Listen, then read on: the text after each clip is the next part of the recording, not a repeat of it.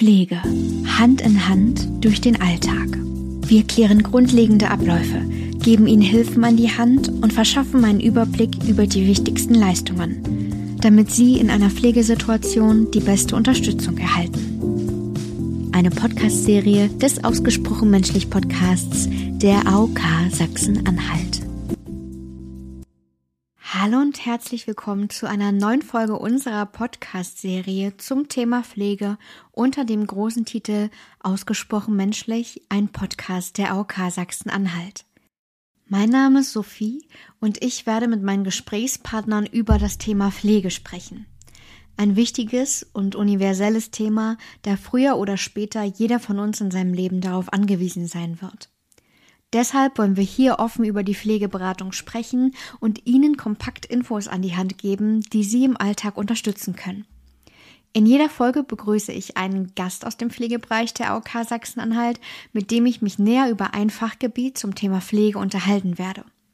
Mein heutiger Gast ist die liebe Clara. Clara ist als Fachberaterin für die Pflege in der AOK Sachsen-Anhalt tätig und wird uns heute einen Überblick über die Pflegeleistungen der AOK San verschaffen. Ich freue mich sehr darauf, dass sie da ist und sage herzlich willkommen, liebe Clara. Hallo und vielen Dank für die Einladung. Ja, du bist Fachberaterin in der AOK Sachsen-Anhalt und wir wollen heute noch tiefer in die Pflegeleistungen eintauchen, die wir ja auch schon in den ersten beiden Folgen unseres Podcasts angerissen haben. Deshalb würde ich dir jetzt zuerst die drei essentiellen Fragen stellen, nämlich was machst du als Fachberaterin in der Pflege? Wie kann man sich deinen Arbeitsalltag vorstellen und was ist für dich dabei das größte Warum? Ja, ich habe einen abwechslungsreichen und spannenden Arbeitsalltag. Mein Arbeitsalltag ist auch sehr dynamisch, dadurch, dass es halt stetig gesetzliche Änderungen gibt. Und die gesetzlichen Grundlagen sollen praxisnah umgesetzt werden, sodass unsere Versicherten den Zugang zu den Leistungen erhalten, bestmöglich versorgt werden können und auch jederzeit einen Ansprechpartner der AOK Sachsen-Anhalt haben. Ja, wie schon erwähnt, wollen wir uns ja heute einen Überblick verschaffen über die ambulanten und stationären Pflegeleistungen. Und in der Folge mit der lieben Kati haben wir ja schon eine kleine Definition von ambulanter und stationärer Pflege besprochen.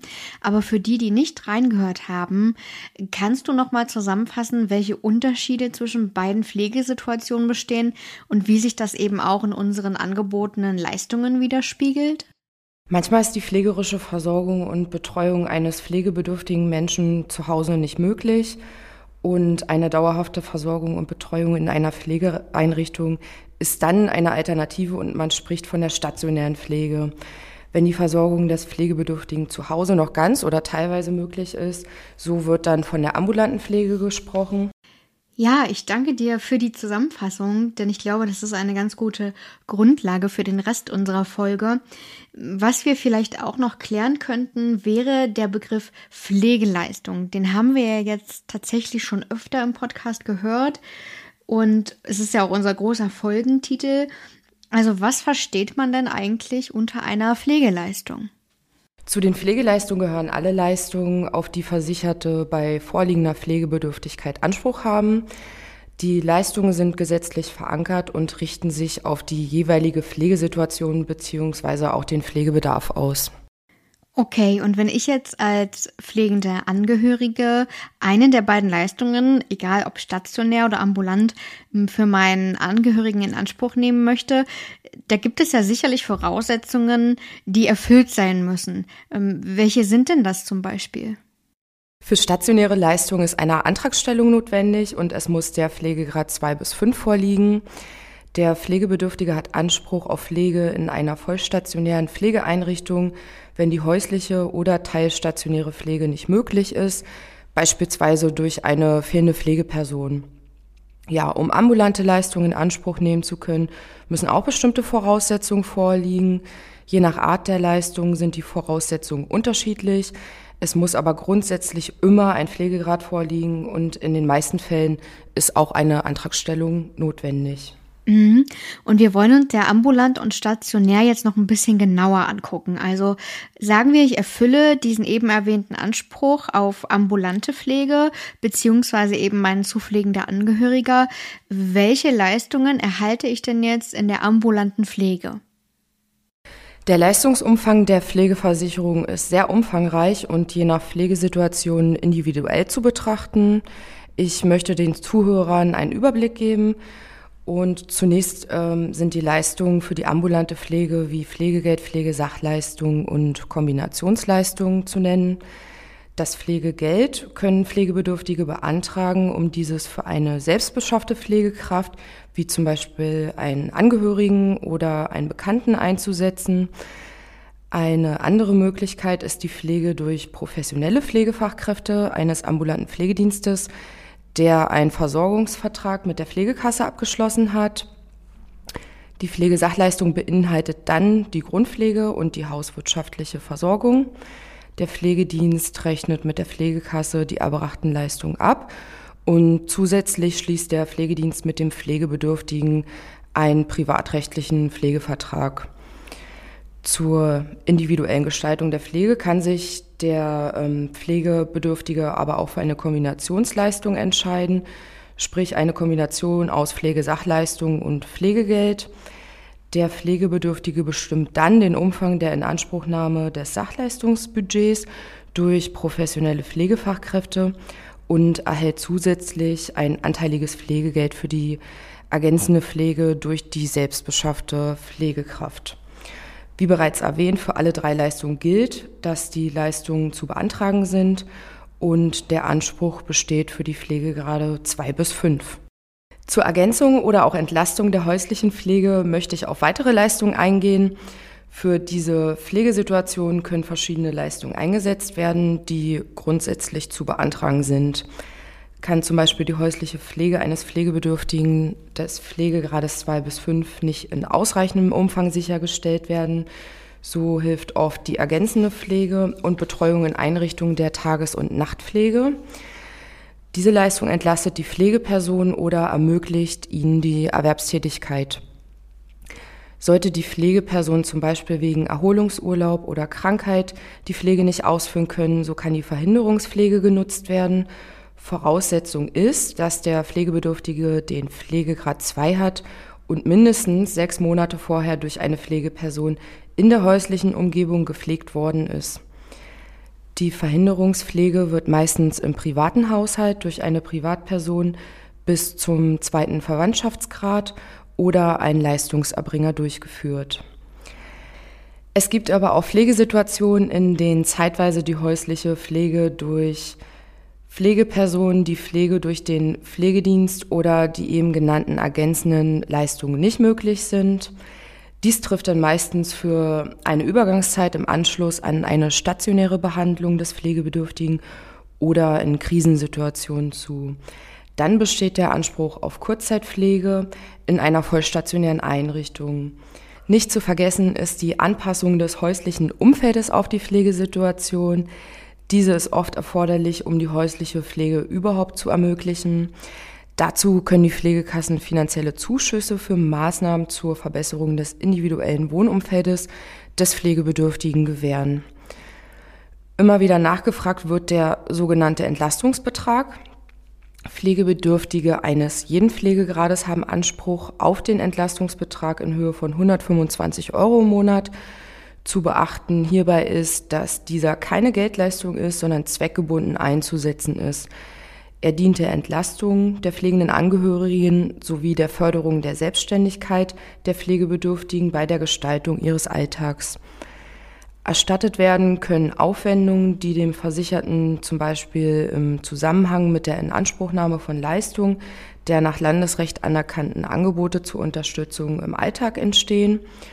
Und über weitere Einsatzmöglichkeiten beraten natürlich auch gerne unsere Pflegeberater ganz individuell. Ja, abschließend möchte ich über eine ambulante Wohnform informieren, für die sich die Pflegebedürftigen auch entscheiden können. Das ist die ambulant betreute Wohngruppe. Die Pflegekasse zahlt dafür einen pauschalen Wohngruppenzuschlag. Voraussetzung hier ist, dass mindestens drei und höchstens zwölf Bewohner in einer gemeinsamen Wohnung mit häuslicher pflegerischer Versorgung leben und mindestens drei der Bewohner müssen pflegebedürftig sein. Das heißt, sie müssen einen Pflegegrad haben. Ja, vielleicht waren im Leistungsüberblick der ambulanten Pflege interessante Leistungen für unsere Zuhörer dabei. Bei Fragen oder weiterem Beratungsbedarf zu den Leistungen der Pflegeversicherung beraten natürlich gern unsere Pflegeberater ganz individuell. Ja, das ist schön, dass du das gerade noch mal erwähnt hast, denn tatsächlich wollte ich das auch gerade noch mal sagen. Wenn irgendetwas ist, dann zögern Sie nicht auf uns zuzukommen. Wir helfen auch beim Antrag, denn die Pflege insgesamt ist ja nun ein sehr komplexes Thema was wir auch schon in den letzten Folgen und jetzt auch nochmal bei der ambulanten Leistung äh, gehört haben. Ja, da wir diesen Teil jetzt sozusagen abgehakt haben, würde ich gern zur stationären Pflege übergehen. Das heißt, wenn ich den Anspruch auf stationäre Pflege erfülle, welche Leistungen gehören jetzt explizit dazu? Für Pflegebedürftige in vollstationären Einrichtungen übernimmt die Pflegekasse im Rahmen der pauschalen Leistungsbeträge die pflegebedingten Aufwendungen, einschließlich der Aufwendung für Betreuung und die Aufwendung für Leistungen der medizinischen Behandlungspflege.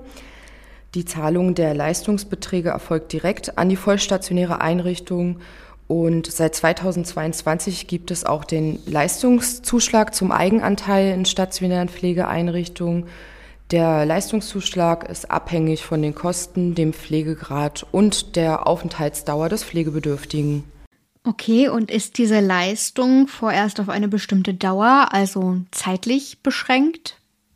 Ja, je nachdem, um welche Leistung es sich handelt, gibt es eine oder es gibt keine zeitliche Begrenzung. Eine vollstationäre Pflege ist grundsätzlich zeitlich nicht begrenzt, es sei denn, der Pflegegrad ist von vornherein befristet. Bei der Pflegesachleistung und dem Pflegegeld ist es auch so. Die Verhinderungspflege und die Kurzzeitpflege sind jeweils pro Kalenderjahr zeitlich begrenzt. Bei der Verhinderungspflege ähm, sind es zum Beispiel sechs Wochen pro Kalenderjahr und die Kurzzeitpflege ist auf acht Wochen pro Kalenderjahr begrenzt. Es kann ja jetzt sicher vorkommen, dass man eine Leistung verlängern oder eben verkürzen muss. Wie würde denn ein solcher Prozess ablaufen? Also was müssen die Angehörigen, die jetzt eine zu pflegende Person zu Hause haben, dabei beachten?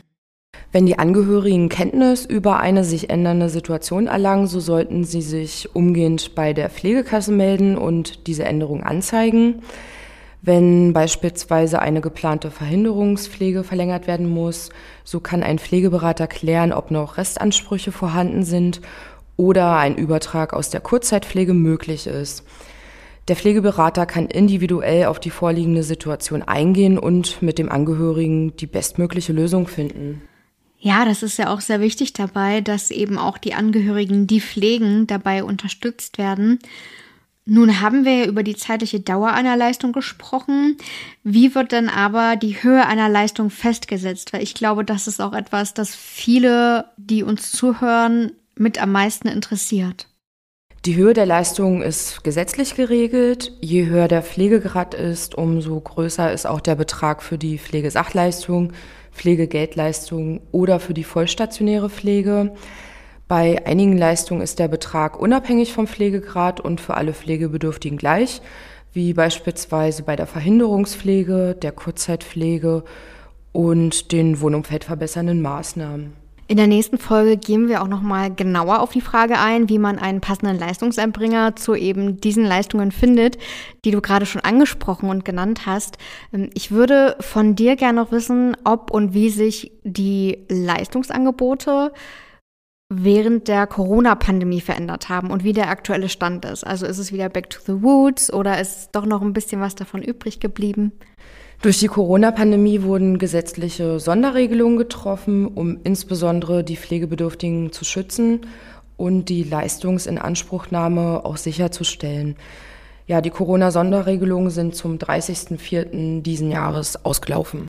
Also können wir sagen, dass eigentlich wieder so ein bisschen Normalität eingekehrt ist. Ja, genau. Jetzt haben wir als AOK Sachsen-Anhalt ja noch viele weitere Unterstützungsmöglichkeiten für die zu pflegenden Personen als auch für die Angehörigen. Kannst du uns vielleicht einige davon nennen? Ja, gerne. Ähm, wir übernehmen zusätzlich Leistungen zur sozialen Sicherung der Pflegeperson, zahlen das Pflegeunterstützungsgeld und bieten Pflegekurse an. Leistungen zur sozialen Sicherung beinhalten die Absicherung der Pflegeperson in der Renten-, Arbeitslosen- und Unfallversicherung, Voraussetzung hierfür ist, dass die Pflegeperson einen Angehörigen ab Pflegegrad 2 nicht erwerbsmäßig pflegt. Das Pflegeunterstützungsgeld zahlen wir an Beschäftigte, die eine kurzzeitige Arbeitsverhinderung für die Dauer von bis zu zehn Arbeitstagen in Anspruch nehmen möchten. Und wenn Interesse an einem Pflegekurs besteht, unterstützen natürlich wieder gern unsere Pflegeberater. Genau, und da können wir jetzt auch direkt nochmal erwähnen, dass wir in der letzten Episode unserer ersten Staffel des Podcasts am 9. Juli auch nochmal ganz umfangreich auf dieses Thema eingehen werden. Das heißt, da wird sich wirklich alles darum drehen, was wir für die Angehörigen, die pflegen, anzubieten haben. Und äh, ja, da lohnt es sich dann auf jeden Fall auch reinzuhören. Wenn es jetzt um Unterstützungsleistungen geht, kann man denn eine bestimmte Leistung auch im Nachhinein streichen lassen oder eine andere dazu nehmen? Also wenn man jetzt wirklich merkt, dass sich die Pflegebedürfnisse verändert haben? Die Leistungen für die Pflegebedürftigen können nach Bedarf immer individuell auf die pflegerische Situation angepasst werden. Also stellt ein pflegender Angehöriger beispielsweise fest, dass er überlastet ist, kann von der Pflegegeldleistung auch auf eine Kombinationsleistung umgestellt und ein Pflegedienst zur Unterstützung dazugeholt werden. Auch hier stehen natürlich unsere Pflegeberater gern zur Verfügung, um die Situation individuell zu betrachten und die pflegerische Versorgung bestmöglich anzupassen. Pflege ist ja, wie wir, denke ich, jetzt schon in den letzten Folgen auch festgestellt haben, ein sehr umfangreiches Thema, das sich ja auch immer weiterentwickelt, weil sich gewisse Dinge anpassen. Die Leistungen passen sich an an die Bedürfnisse der jeweiligen betroffenen Person. Wenn du dir jetzt die Vergangenheit und Gegenwart der Pflege und der Pflegeberatung anschaust, auch im Hinblick auf die Leistungen, die wir gerade besprochen haben, ähm, was würdest du dir denn für die Zukunft wünschen? Also ich persönlich würde mir wünschen, dass die häusliche Pflege, welche durch Angehörige erbracht wird, besser honoriert wird. Die pflegenden Angehörigen entlasten die Pflegedienste ungemein und ich denke, dass es auch für den Pflegebedürftigen angenehmer ist, sich von einer bekannten Person versorgen zu lassen, als von einem fremden Menschen. Ja, wichtige Worte zum Ende unserer Folge hin. Gibt es denn sonst noch was, dass du unseren Zuhörern, die ja vielleicht eben auch Angehörige einer zu pflegenden Person sind oder selbst betroffen sind, ja, möchtest du denjenigen noch was mit auf den Weg geben? Ja, scheuen Sie sich auf jeden Fall nicht, den Kontakt mit der Pflegekasse aufzunehmen, egal ob Sie vielleicht mit der Pflege des Angehörigen überlastet sind oder sich einfach nur beraten lassen möchten. Wir sind für Sie da und versuchen für jede noch so schwierige Situation eine individuelle und gute Lösung zu finden. Und durch unsere vielen Kontaktkanäle haben Sie zu jeder Tages- und Nachtzeit die Möglichkeit, uns Ihr Anliegen zu schildern. Ja, vielen Dank, liebe Clara, dass du da gewesen bist und für dieses sehr schöne, offene und wichtige Gespräch. Ich wünsche dir und natürlich unseren Zuhörern da draußen erstmal noch eine wunderbare Restwoche. Kommen Sie gesund durch die Tage und wir hören uns auf jeden Fall in der nächsten Episode wieder, wenn wir beide zusammen über den passenden Leistungserbringer sprechen. Das heißt, ich sage bis dahin Tschüss und wie gesagt, zögern Sie nicht, Hilfe anzunehmen.